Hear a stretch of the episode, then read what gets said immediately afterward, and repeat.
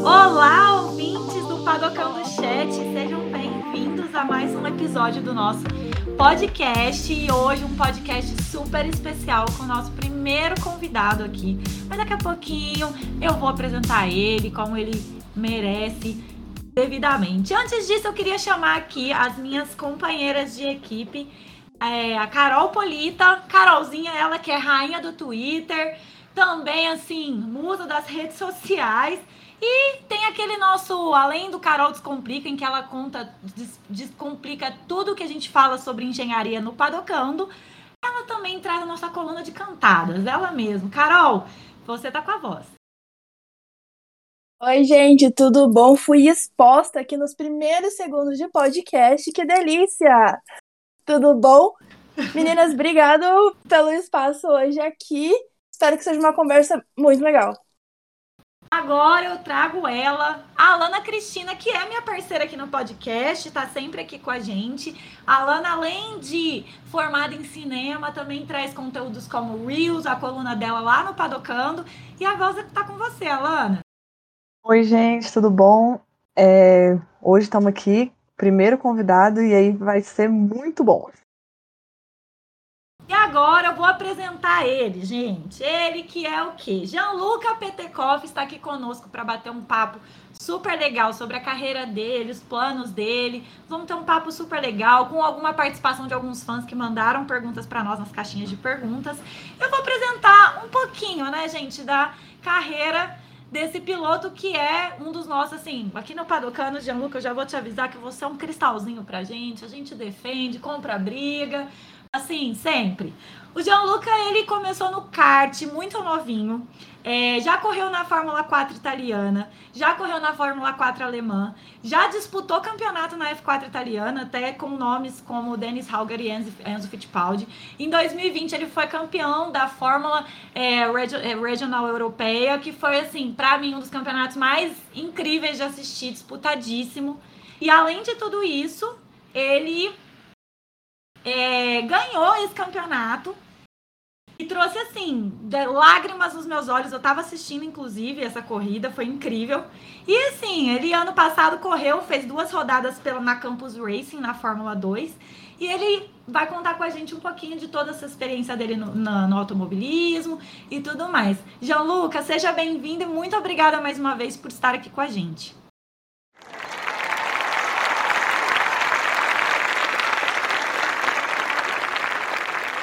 Fala pessoal, é um prazer estar aqui. Obrigado, Laís, Carol, Alana, todo mundo, vocês que, que me convidaram para fazer parte do podcast.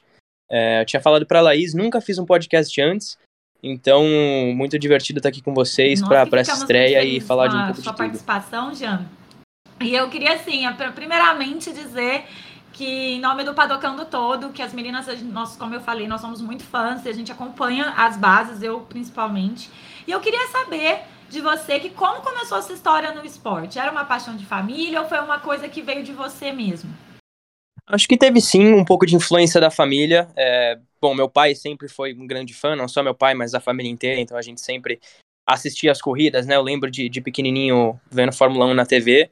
É, e aí, ao longo dos anos, meu pai, de vez em quando, com os amigos, é, ia para os karts indoor, né? Disputar é, as baterias, e eu sempre ia junto assistir e ficava enchendo o saco dele uh, ah, para conseguir para conseguir pilotar também.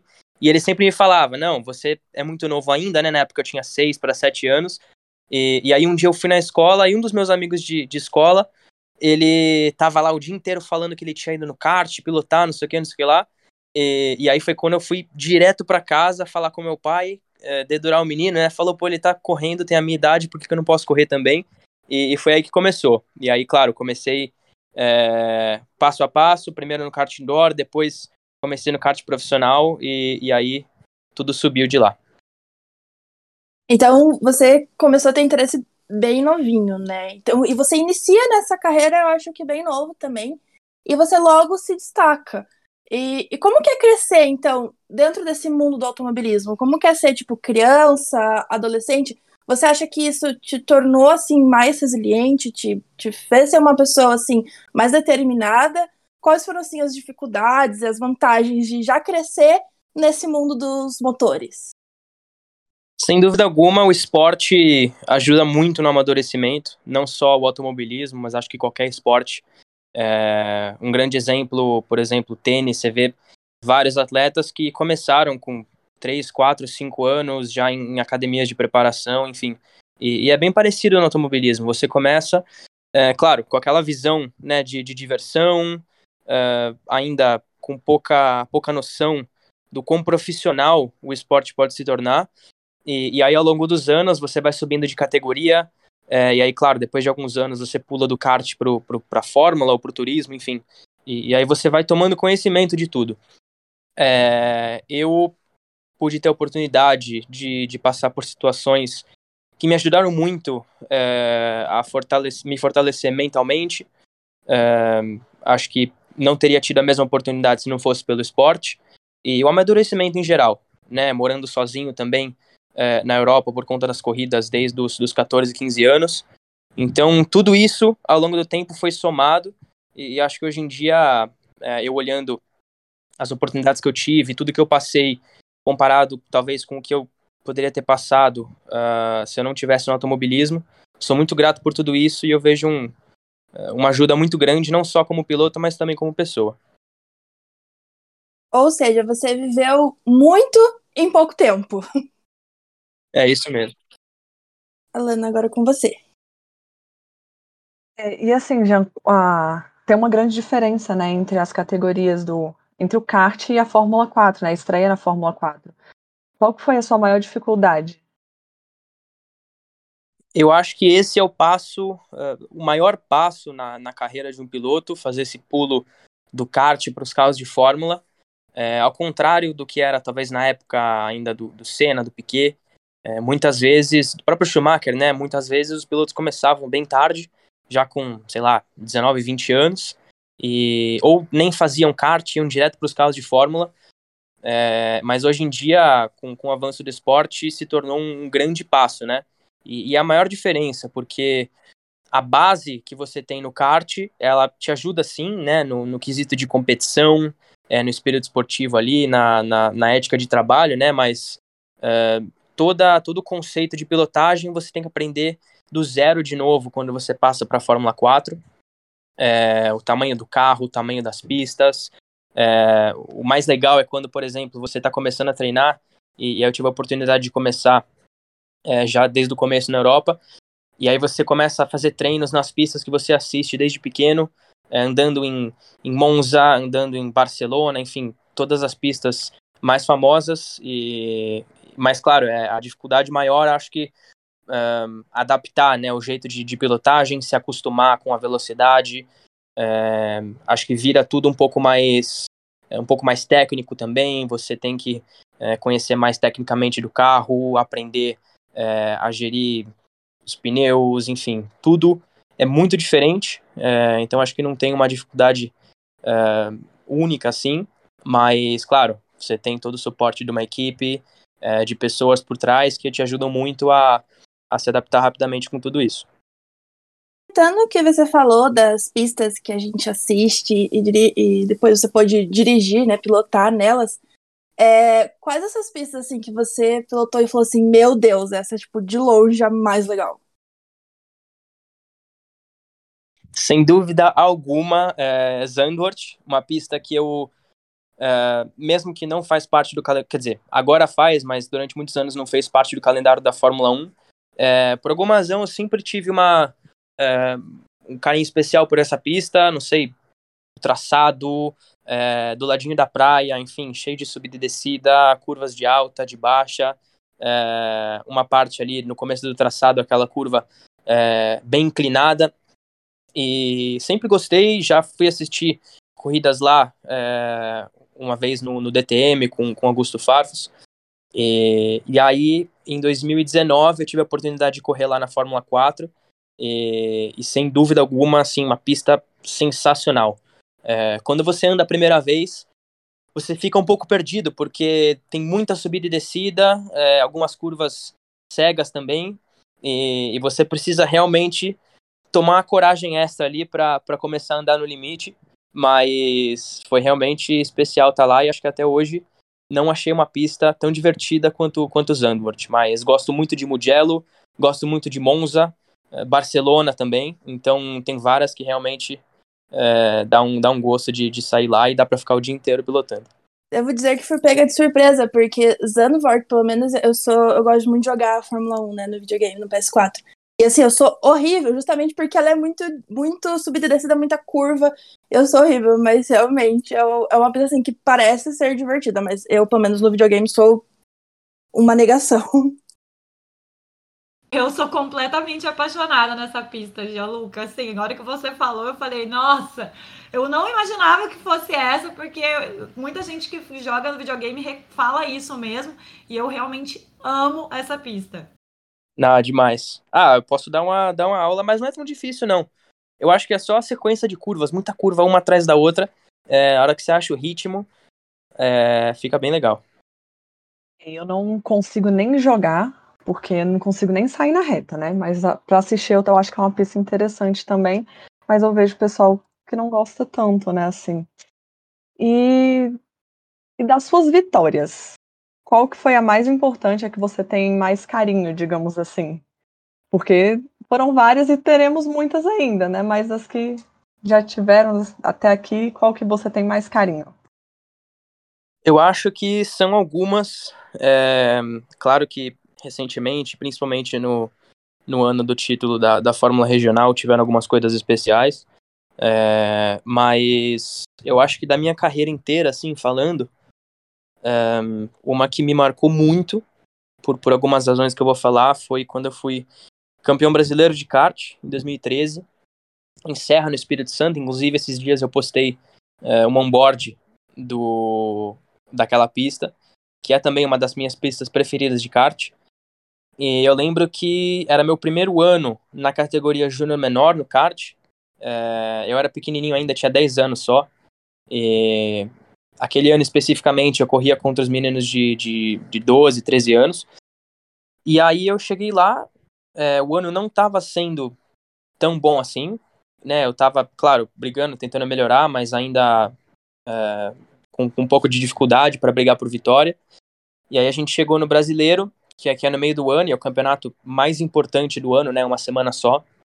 E, assim, a gente não era nem de longe o favorito, ninguém achava que a gente ia conseguir brigar pelo título, mas por alguma razão naquela pista tudo começou a funcionar, assim, a, a equipe, o acerto do kart estava muito bom, é, a gente a semana inteira muito rápido, e, e aí, largando na final, eu estava largando de segundo, é, uma corrida de mais ou menos umas, uns 15 ou 18 voltas, e eu larguei mal, caí para sexto, e aí eu vim recuperando, tirando sangue para conseguir para conseguir buscar o primeiro e muito rápido, passando um por um, e aí na última volta eu consegui passar o primeiro e, e vencer a corrida.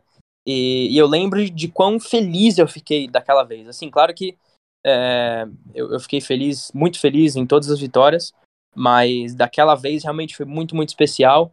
É, eu acho que eu não lembro de outra vez que eu fiquei com uma felicidade tão pura assim no momento. É, outra coisa que eu já disse antes também, você vai subindo na carreira, né, ficando mais velho e, e mais consciente de tudo que acontece no esporte. E, e, várias coisas vão entrando na cabeça, né? Você não pensa só no esporte, mas você pensa em, na, na política, enfim, tudo que acontece nos bastidores. Mas daquela vez, né, eu era, tinha 10 anos ainda, então era só o esporte, só né, competir ali com, com os outros meninos, então foi realmente muito especial e, e eu lembro até hoje.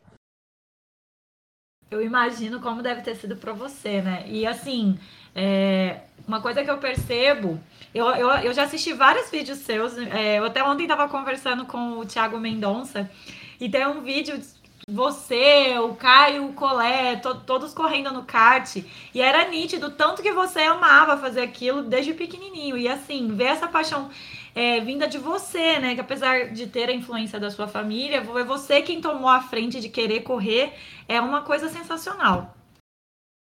Não, é muito legal. É, de pequeno assim, e é o que você falou, a gente aqui no Brasil, durante né, todos os anos de kart praticamente, é, correndo com o pessoal que hoje tá, tá lá fora, o Caio, é, o Felipe, ele sempre estava uma categoria acima, eu nunca corri na mesma categoria que ele, mas sempre estava com a gente.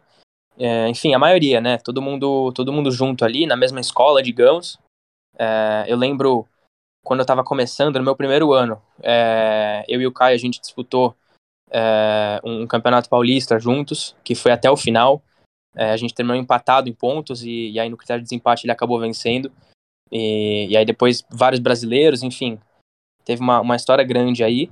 Mas o que eu disse, você, quando você é pequenininho, tá lá correndo, você participa das corridas e logo depois você vai jogar bola com, com os outros pilotos, enfim. É um clima muito, muito tranquilo e, e de felicidade o tempo inteiro. E falando dessa coisa de ser brasileiro e etc.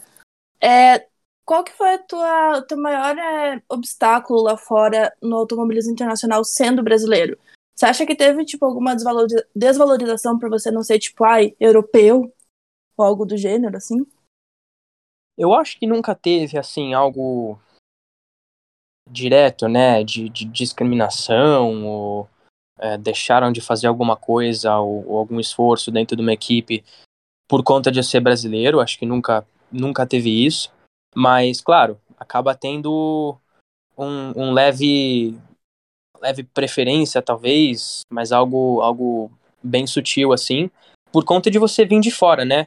Eu acho que da mesma maneira que, que a gente é, indiretamente tem, tem um olhar, né, de um pouco de diferença quando alguém de fora do país vem para cá, não no, num sentido ruim, mas enfim, é, você sabe que aquela pessoa não é daqui, sabe? Então, quando você chega lá, você precisa se acostumar com muita coisa, você precisa é, conhecer como tudo funciona, é, eu tive as minhas primeiras experiências é, com isso no kartismo, né? Eu cheguei lá e eu ainda não falava italiano, ninguém queria muito falar inglês, então você tem que se virar, ficar amigo do pessoal.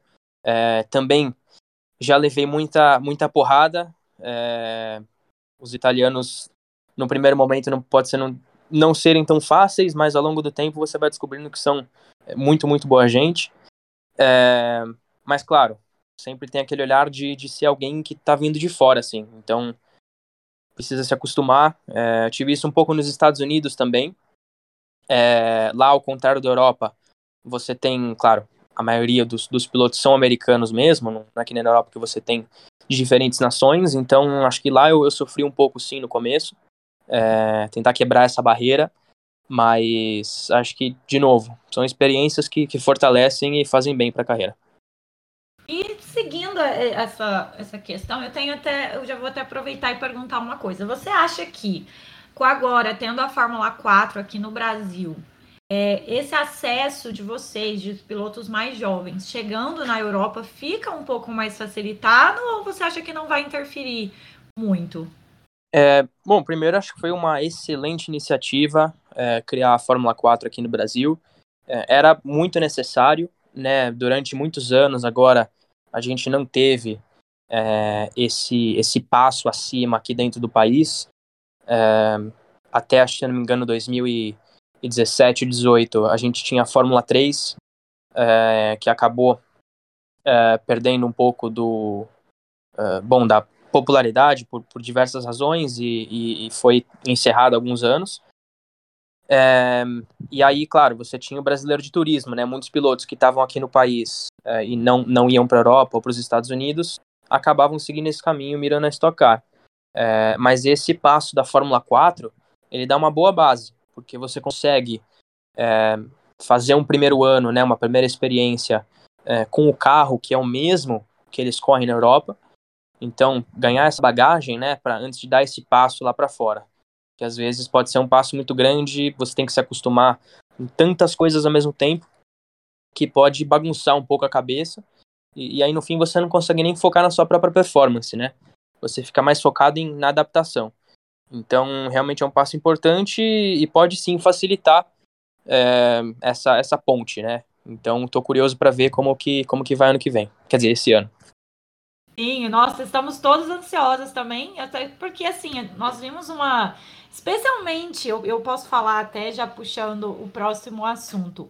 eu vi é, desde dois, final de 2019 até hoje um crescimento do apoio às bases muito forte, especialmente das, das gerações mais jovens, né, que acabaram é, começando a ter contato com a Fórmula 1 através de Drive to Survive, depois é, viu Chasing the Dream na, na Fórmula 2, né, através da Fórmula 1 TV, e assim, começou a acompanhar os pilotos brasileiros, os mais jovens, e aí chegamos em você.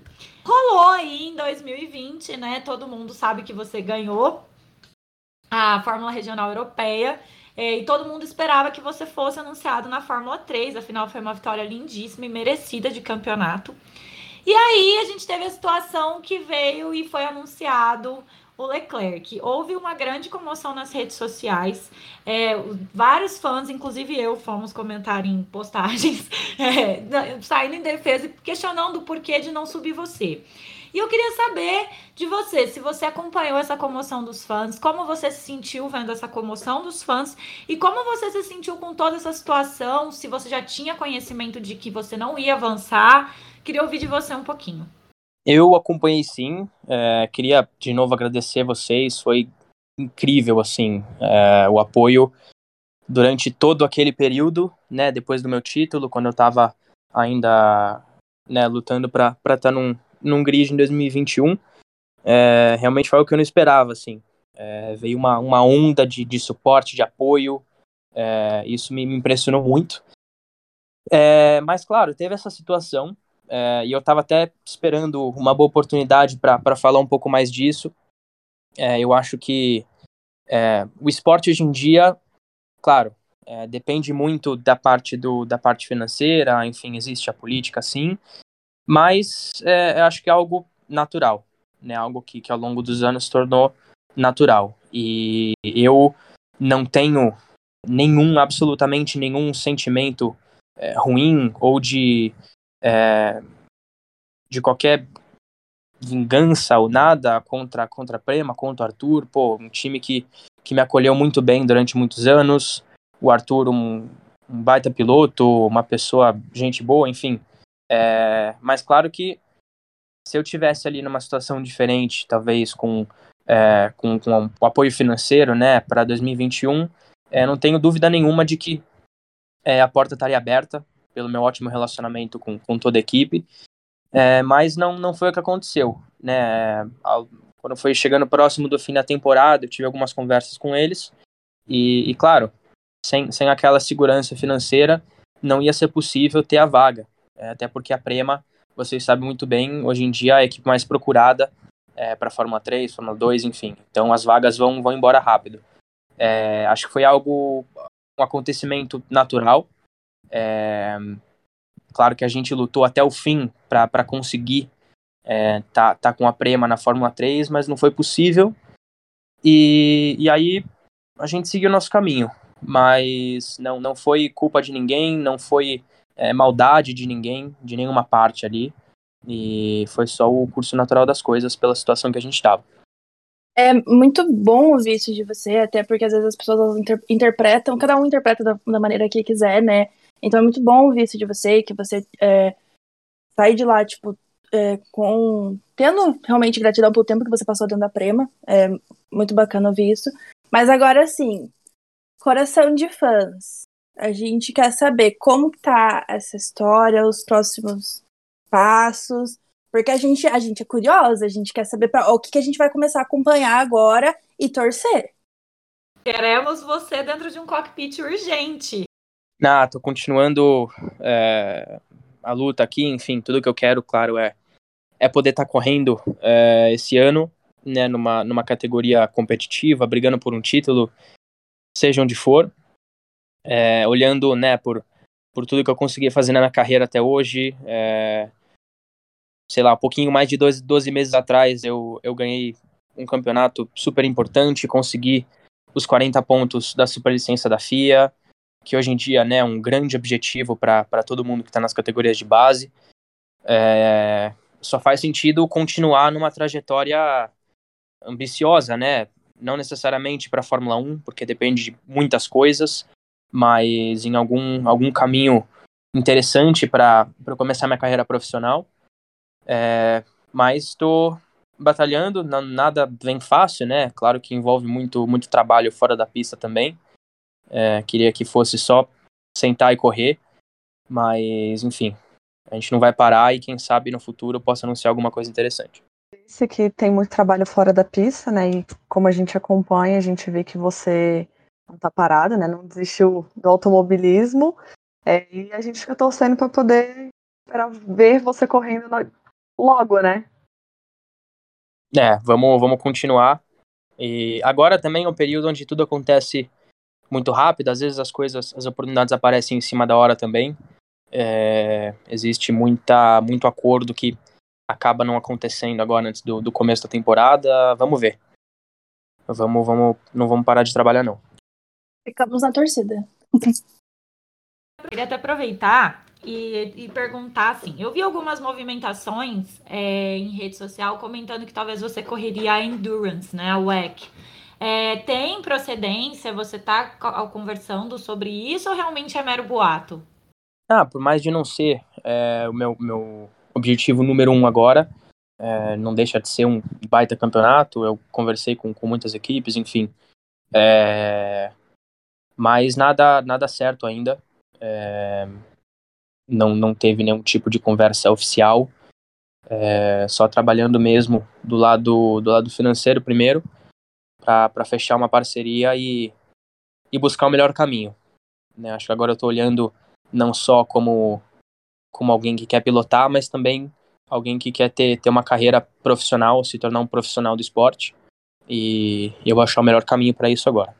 E nós queremos você logo também correndo. E falando nisso, eu queria saber de você, assim, você é uma das sensações das redes sociais, né, Gianluca, assim, é um dos pilotos mais seguidos é, da nova geração, dos mais queridos também. É, a gente viu, né, quando houve aquela movimentação dos fãs, subiram a hashtag PTCoff na F3 até nos trends mundiais. É, eu tava assistindo, a Fátima Bernardes apareceu a tag, então assim, a gente vê que você realmente é um dos pilotos mais queridos, né?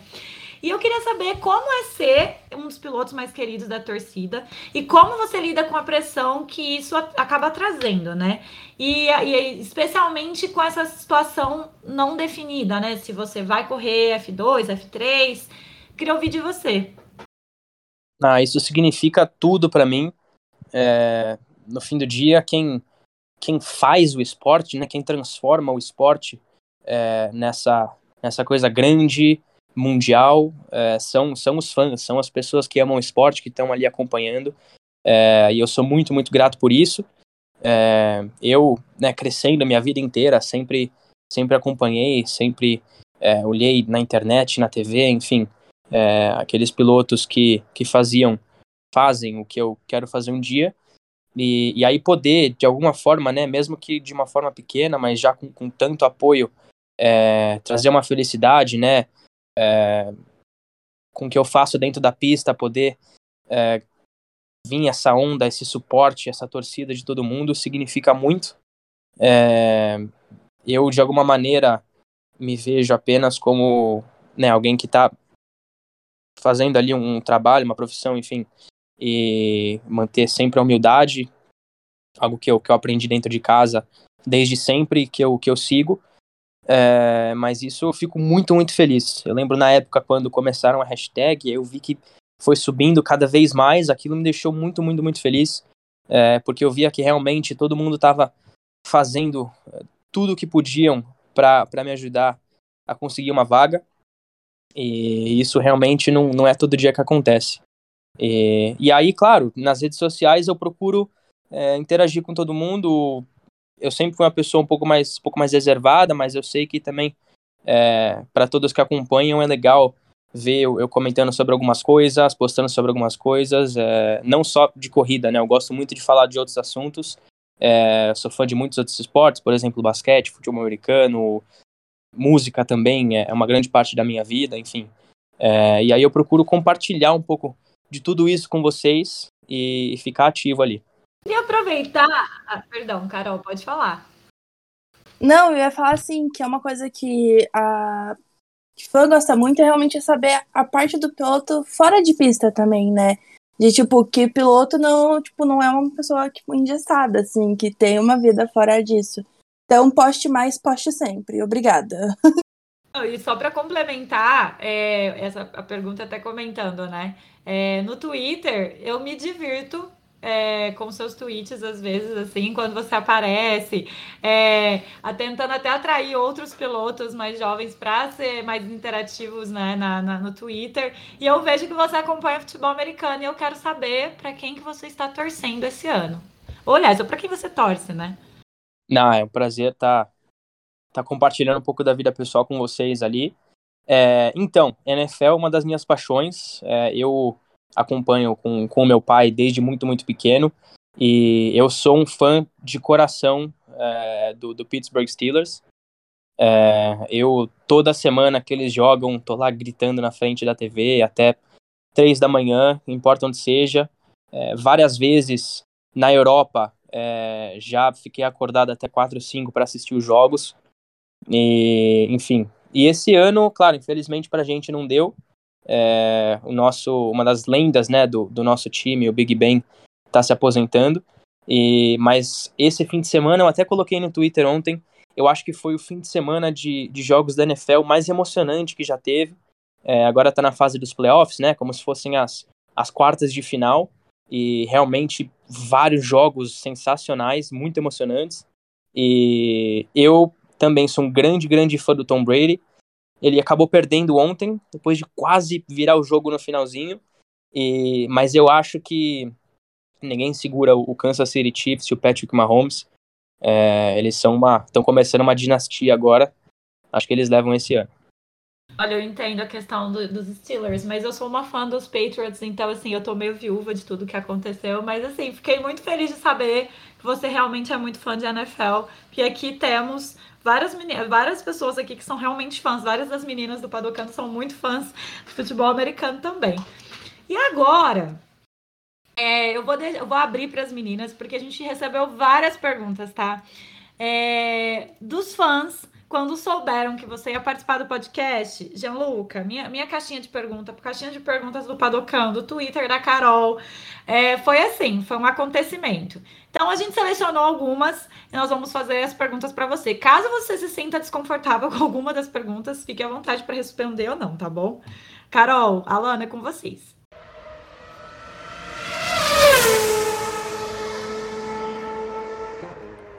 É, já a Eduarda, ela perguntou que qual é a sensação de pilotar a mais de 200 km por hora? Se você ainda tem medo ou já está mais tranquilo e acostumado com tanta velocidade? Ah, excelente pergunta. É, acho que ao longo do tempo você acostuma, né? É, você começa no kart, vai aumentando a velocidade nas categorias, pula para a Fórmula 4, que muitas vezes você tem uma sensação até mais lenta que o kart, né? Todas as reações é, acontecem com, com, mais tempo. E, e aí esse ano na Fórmula 2, bom, no passado na Fórmula 2, é, nos testes de Barcelona, eu lembro que eu bati, é, acho que a maior velocidade que eu já atingi, que foi 312 km por hora no fim da reta, DRS ligado, tudo. E ah, a sensação é fantástica, assim. É, claro, na reta, mas, mas principalmente nas curvas, é, quando você vai pilotando os carros é, com mais downforce, maiores, enfim, você vai realmente sentindo é, o potencial do carro, é uma sensação incrível, assim. É, demorei bastante para me acostumar no começo, nos primeiros treinos, mas, mas depois, é, principalmente em Mônaco, né? Mônaco, que é aquela pistinha apertadinha, é, lá de dentro tudo parece muito diferente do que é, até mesmo no videogame, no simulador. você tem que tem que assumir alguns riscos ali para achar o tempo, e mas é uma sensação inexplicável, assim. Tudo muito rápido, uma adrenalina enorme e, e que eu não me canso nunca. Boa. Agora a gente tem uma pergunta aqui da Danila. Ela quer saber se você tem algum ritual antes das corridas. Eu tenho sim. É... Bom, eu não só antes de entrar no carro, mas durante o fim de semana inteiro, tô sempre ouvindo música. É, vocês já devem conhecer minhas, minhas playlists aí. É, aliás, é um dos meus hobbies, fazer playlist. E tô sempre escutando música de vários gêneros, vários tipos, vários artistas. E então, sempre escutando música. É, aí eu tomo um expresso, um café, é, eu pego um chiclete, aí eu vou aquecer de, de algum jeito, alongamento um pouco, aí é, correr, enfim, faço alguma coisa para aquecer antes de entrar no carro. Aí eu coloco, coloco tudo, capacete e tal, Hans, e aí eu dou três pulos, entro no carro. Eu nunca coloco minha luva antes de estar sentado, amarrado o cinto. Eu sempre coloco é, depois que já está tudo, tudo pronto. E, e aí eu vou. E eu, muitas vezes, até eu comecei a fazer isso sem perceber muito, mas muitas vezes eu já, já classifiquei, já corri é, mascando chiclete. Isso é um, uma curiosidade aí que eu, que eu percebi há um pouco tempo. Menina, a, paciência, né, de estar tá lá mascando chiclete. Não, tô aqui dirigindo a 300 km por hora enquanto eu masco meus chicletes. E tá tudo certo. Depois de tomar um cafezinho, detalhe. Adorei seu ritual. É, é, é, às vezes a gente fala assim, ah, é ritual, às vezes a pessoa só responde, tipo assim, ah, não, sei lá, eu só me aqueço e entro no carro. Eu adorei que você realmente tem, tipo, um passo a passo. Achei sensacional. Alana, a próxima. Não, e tem um passo a passo, assim, que foi surgindo de uma maneira natural, igual o chiclete que ele falou que nem percebe. Né? Sim. É, a minha xará, a Alana, ela quer saber como que é ter, pra você, né, ter tantos fãs é, que te admiram e como fica o seu psicológico com isso, né? Como você lida com tudo isso? Não, é algo muito, muito especial. É, como eu disse, traz é, uma felicidade, traz uma motivação também. É, poder estar tá correndo lá, sabendo que tem tanta gente é, né, acompanhando, torcendo, enfim, é, muito muito ligado ali no que eu estou fazendo. E acho que lidar em si é fácil, porque acho que a única coisa, como eu disse, traz motivação, te traz, te deixa orgulhoso ali de, de ter tanta gente te acompanhando é, no, no, que você está fazendo ali. E, mas eu procuro uma, uma dica, aliás, não uma dica, né? Um, algo que o, que o Vettel disse para mim uma vez, eu tive a oportunidade é, de, de conhecer ele, enfim, é, através da, da Shell, quando eu ia no, no GP Brasil. E eu nunca vou esquecer isso. Minha primeira vez conhecendo ele em 2015, eu era pequenininho ainda, tinha, tinha 12 anos, 12 para 13. E, e, pô, eu tava conhecendo meu ídolo, né? Eu crescendo, né? Comecei a correr de kart em 2010 justamente quando ele começou a vencer as corridas, os títulos pela Red Bull, é, eu tava né, naquele, naquele estado de choque quase, e, e, aí ele me disse, eu faço a mesma coisa que você, só tem um pouco mais de gente vindo, vendo. Então, é, aquele pensamento humilde eu carrego comigo sempre e carrego também essa força e esse suporte que eu tenho de vocês. Se tem uma coisa que nós, que as meninas do Padocano, a gente gosta é de Sebastian Vettel. Eu sou uma tifose desiludida, né? E Vettel ele fez muitas felicidades, infelizmente não tantas quanto a gente gostaria. E cara, você dizer que Vettel é o seu o seu piloto assim, inspiração é tipo muito, muito bacana. A gente gosta muito dele. E, é, e a gente sente falta dele não ter redes sociais pra gente poder ficar faz, vendo o que ele tá fazendo da vida. Bom, vamos para a próxima pergunta. Essa daqui é da Yasmin. Ela quer saber é, quem da tua família te acompanha nas corridas e como que eles te incentivam. Bom, por, por muito tempo, é, principalmente na época de kart, né, foi meu pai, ia comigo nas pistas, enfim, até me dava, me dava o coach. É, tem uma foto que gosto muito, que é da, da primeira vez que eu participei do Brasileiro de Kart em Volta Redonda, no Rio de Janeiro. É, a semana inteira estava chovendo muito e era uma das minhas primeiras vezes correndo na chuva. E, e uma manhã lá que a gente chegou na pista antes do treino, a gente foi andar na pista, na chuva lá, e ele me ensinando é, o traçado. Então, me ensinou muita coisa. É, já durante o kart também, minha mãe já me acompanhou nas corridas também, é, minha avó, enfim, a família inteira. Mas quando eu mudei para a Europa, é, no meu primeiro ano de kart na Europa, é, completo, né, com, em 2017, foi minha mãe que estava morando comigo lá o ano inteiro e meu pai ainda trabalhando é, não, não podia ficar lá. E, e aí, em 2018, quando eu entrei na Ferrari, foi quando eu comecei a morar sozinho é, permanentemente, né? Então, algumas corridas é, meu pai ia, mas ficava muito mais difícil de ter família lá. E na minha temporada da, da regional, por exemplo, quando eu fui campeão, é, em nenhuma corrida eles conseguiram ir, até por conta da pandemia. Eu tive meu, meu irmãozinho pequeno que nasceu também. Então, em nenhuma das corridas eu pude ter a família lá, né, só por, por FaceTime. Mas, claro, não foi, não foi tão fácil no começo, mas depois eu me acostumei e, e fico feliz deles terem sempre acompanhado de longe também. Olha, mas você não estava sozinho, viu, Gianluca? Porque estávamos todos torcendo por você. Eu acordava de madrugada, porque acordo, né, até hoje para acompanhar as bases. E assim, aquela sua última corrida, você, aquela foto sua que a gente viu, né? É, você sentado, abraçado com a bandeira do Brasil, sentado no chão chorando, foi assim, a, o, o, o auge para mim que acompanha umas bases, sem condições. Não, você não estava sozinho, né? Claro, a gente está aqui, o Padocano inteiro também, né? Torcendo sempre. E isso da, da internet, né? Que aproxima um pouco dá uma facilitadinha, né, também. É, não resolve, mas eu acho que esse é o principal objetivo. E dar continuidade, né? A, a minha carreira, tudo que eu pude construir ao longo dos um plano confirmado, né? Um, é, uma vaga. Olha, é, era uma das perguntas mais feitas, né? Era realmente se você já tinha plano, se você estava mirando ainda é, em tentar continuar nos monopostos, né? Tentar ainda é, ir para uma Fórmula 1. E eu tenho uma, até aproveitando, Jean, tem alguma forma que nós, fãs, né, é, a gente sabe da nossa importância, principalmente agora com rede social, tem alguma forma que a gente possa te ajudar, é, aumentar o teu alcance, até visando um patrocínio? Assim, é só contar com a gente, viu?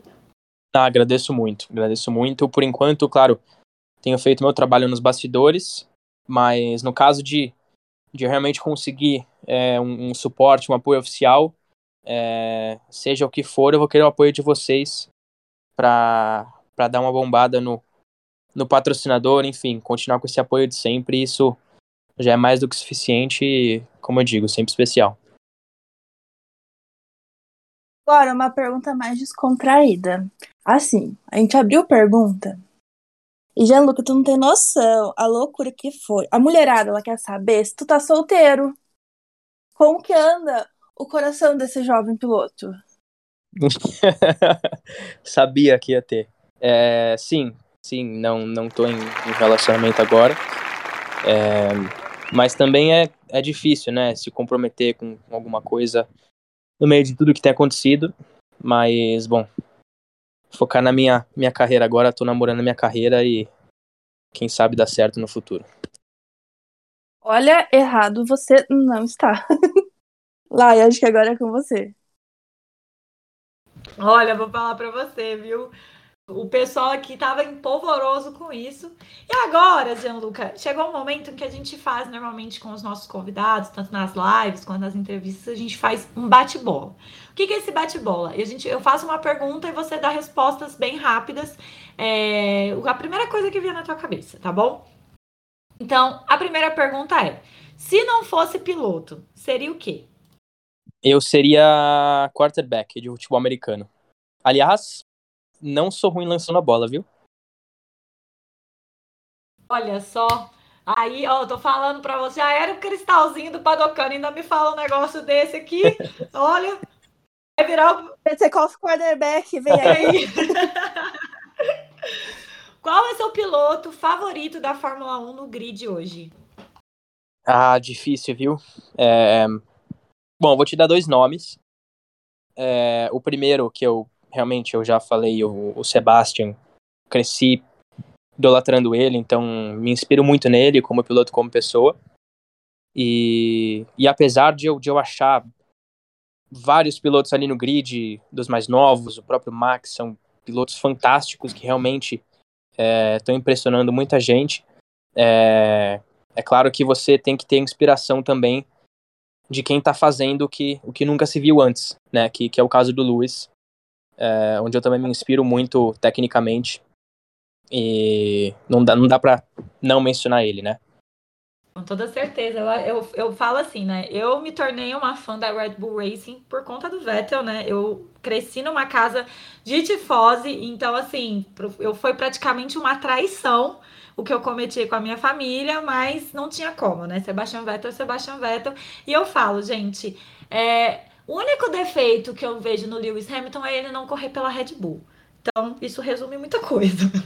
Mas ele é incrível, assim, não tem, não é o maior da história, não tem nem o que, que comentar. E assim, eu queria saber agora sua inspiração como piloto. Qualquer piloto de qualquer era, qual que é a sua maior inspiração? Olha, minha maior inspiração, ela é dividida em muitas partes e, e ela é fora do automobilismo. Claro que sendo brasileiro e crescendo dentro do automobilismo, é, você acaba vivenciando muito do Senna, né? E, mas o Senna foi alguém que, que foi antes de mim, não pude ver o Ayrton correndo em pessoa. É, claro que existe uma, né, uma inspiração muito grande nele por quem ele foi, mas é, acho que crescendo eu tive várias inspirações fora do automobilismo. É, começando com o Kobe, né, por, por tudo que ele representou. Eu sou, de novo, é, um fã de coração do Lakers. É, então teve o Kobe junto com o LeBron, é, né, todos aqueles anos que eu estava começando a assistir basquete, enfim, é, sempre foram grandes ídolos que eu, que eu tirei grande inspiração pela mentalidade deles, enfim. É, Michael Jordan também, por conta do basquete. É, o Tom Brady, né, o melhor jogador de futebol americano da história. É, o que ele fez, está fazendo é, é, nunca se viu antes. E, e o Barry Sanders. O Barry Sanders ele foi um, é, um corredor da NFL também nos anos, nos anos 90. E, e eu cresci é, vidrado nele. É, não sei, sempre gostei de, de assistir os, é, os melhores momentos, enfim, reprise de jogos daquela época. E, e, ele sempre foi alguém que, que eu tive uma, uma inspiração muito grande. Sabia que tinha que ter algum defeito. É fã do Lakers. que nada. A Carol é uma grande fã também de, de. Ela é muito fã de basquete, né? De, da NBA. E assim, acho que é a única aqui que não acompanha muito a NFL. Então, eu resolvi. É, você perdeu uns pontos. É, eu resolvi, eu resolvi só, só torcer pelo. só sofrer pela Ferrari e pelo Golden State. Então, é, é, NFL eu deixo assim só pra acompanhar de vez em quando. Muito bom. Outra pergunta. Carro, o que, que você prefere? Assim, a gente, eu já imagino, mas qual, o que, que você prefere? O carro Fórmula ou um kart? Olha, eu eu acho que pela, pela pilotagem, Fórmula, mas o kart não deixa de ser um baita treino, é, principalmente físico, né? Tem muitos pilotos que é, durante né, a pausa da temporada adoram treinar de kart, estão lá o tempo inteiro. Nunca foi muito a minha, é, mas é uma a melhor escola que tem, né? Quando você está começando. Com certeza. E eu acredito assim que para vocês que vêm do kart, né, é uma coisa que está muito ligado também às memórias é, de vocês de, de, criança aí crescendo, né? Então, realmente o kart e a, o carro Fórmula eu já imaginava que você talvez pela pilotagem também pela velocidade que ele atinge, né? E agora uma pergunta. Outra pergunta é a seguinte: ícone das redes sociais ou ícone nas pistas? Se eu pudesse escolher ser um dos dois? Ah, nas pistas. Isso nas pistas 100%. Porque isso nas redes sociais você já é, é também, né? Então tá tudo bem. É legal, é muito legal ter todo mundo acompanhando e, claro, poder compartilhar um pouco de tudo com vocês. Mas, claro que tudo é, acontece, né? Tudo nasce dentro da pista. E se eu pudesse escolher. Vai, se eu tivesse dois extremos, né? O caso do, do Kimi, por exemplo, que acabou se tornando indiretamente também um ícone das redes sociais, com aquele Instagram engraçado dele. É, mas, sei lá, talvez o Sebastian, vai, que, que não tem. É, o Sebastian, ou. É, não sei, talvez um pouco o caso do Lando, que ainda assim é um baita piloto, mas, claro, mais envolvido nas redes sociais. Eu não teria problema nenhum em, em tomar o caminho do Sebastian se fosse para ter sucesso nas pistas. Olha, vou te falar uma coisa. E nós somos todas sofridas porque o Sebastião não tem redes sociais. A gente porque a nossa, o nosso pânico dele aposentar, além da palavra aposentar, que a gente não tá. É, o pessoal já começou com isso no final do ano passado. Eu não, não, tô, pre, não tô pronta para me despedir do Sebastião das pistas, né? É saber que ele, a gente não vai ver ele, né? Então, assim, até o Kimi tem rede social. Então você também não brinca com o nosso coração, não, hein? É aquele esquema, por favor, vire um ícone das pistas, mas continue sendo um ícone das redes sociais. Acho que dá para ter um equilíbrio.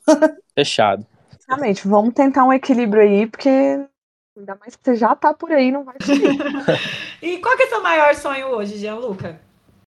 Meu maior sonho é... Bom, falando do esporte, é me tornar um profissional do automobilismo. E hoje em dia não é só Fórmula 1 é, tenho muitos é, grandes pilotos que, que eu me inspiro também, que, que têm carreiras sensacionais, é, não tendo estado na Fórmula 1.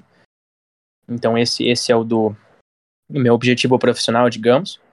E, e um sonho fora da pista. Um, deixa eu ver.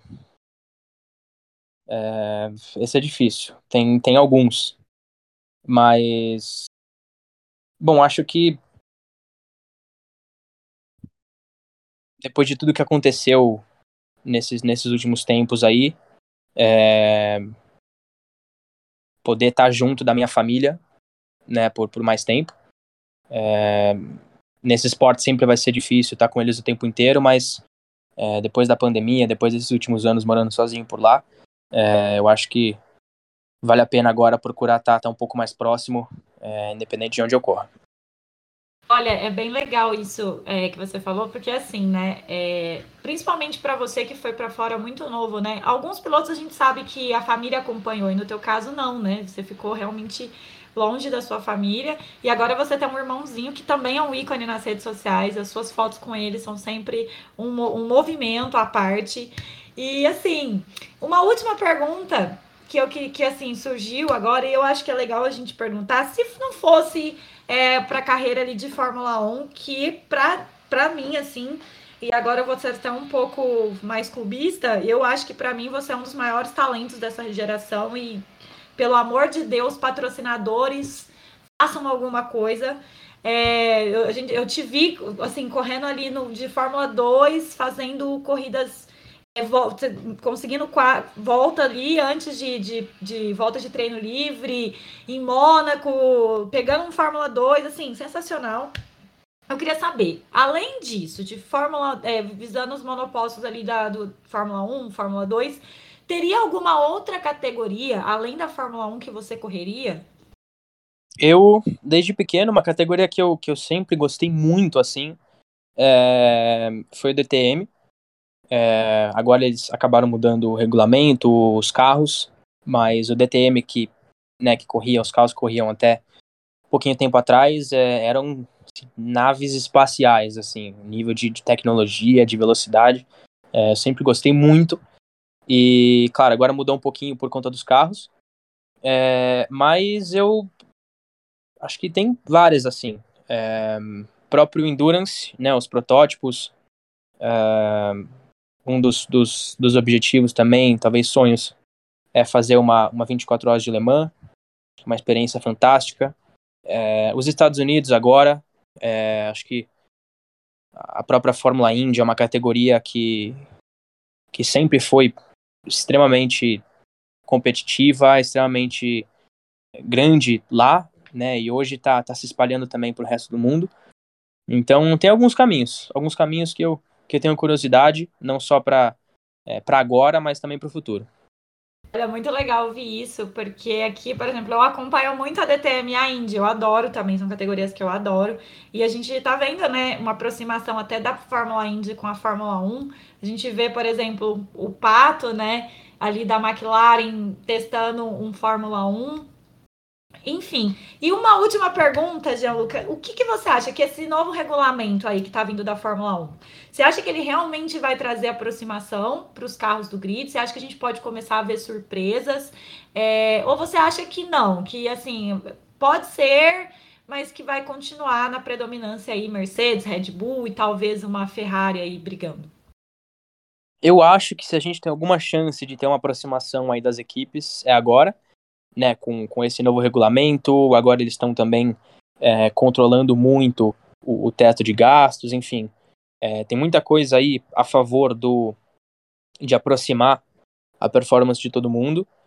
Mas, claro, quando você fala da, das grandes montadoras, né, das grandes equipes, é, o, o, que eles têm à disposição para investir no desenvolvimento, é, principalmente falando de um, de um carro completamente novo, é, é difícil você acreditar que, que não vão ter as favoritas, né? Como, como sempre, a Mercedes, Red Bull, talvez a Ferrari, McLaren. É, mas eu aposto muito que, que esse ano tem a melhor chance aí, do, desde que, que mudou o regulamento, de estar tá todo mundo um pouco mais próximo. E, claro, sempre aparece alguma equipe é, menos favorita que acha algo especial é, e, e, pode fazer uma diferença aí como foi o caso da, da Williams em 2014, quando eles iam de uma de alguns anos ruins e, e aí acharam um, um, baita carro lá com, com Massa, com Bottas. É, teve a, a, própria Haas alguns anos atrás, que mesmo que não estava disputando vitórias, mas teve um bom desempenho. Enfim, sempre tem, tem alguém, e acho que esse ano pode ter alguém de novo, mas não tenho dúvida nenhuma que vai ser um baita campeonato e realmente muito disputado. Bom, eram essas nossas perguntas, Gianluca. Eu queria mais uma vez, em nome do Padocão do Todo, é, te agradecer pela oportunidade de estar aqui com a gente, conversar, falar sobre tudo, é, até sobre a tua vida pessoal, que eu sei que você é um pouco mais discreto, é, tá sempre interagindo ali com, com os fãs no Twitter, mas é, eu queria agradecer muito em nome do Padocando. É, somos todas muito sua, suas fãs, né? É, desde a mais velha que sou eu, a mais nova, então é, nós somos em 13, então você imagina quando eu falei para elas que a gente ia sentar para fazer esse podcast, todas ficaram super felizes. E eu queria abrir espaço agora para se você quiser falar alguma coisa, deixar algum recado. Ah, agradeço muito a todas vocês é, pelo, pelo apoio, pelo convite de estar aqui. É sempre bom poder falar de tudo, não só, como você disse, do automobilismo, mas de, da vida pessoal também. É, a gente acaba não não tendo tanto espaço para isso é, nas entrevistas do dia a dia. É, mas, bom, só isso. Agradeço muito, continuem apoiando lá e vou trabalhar do meu lado aqui para trazer uma notícia boa para vocês em breve. Obrigado. Carol.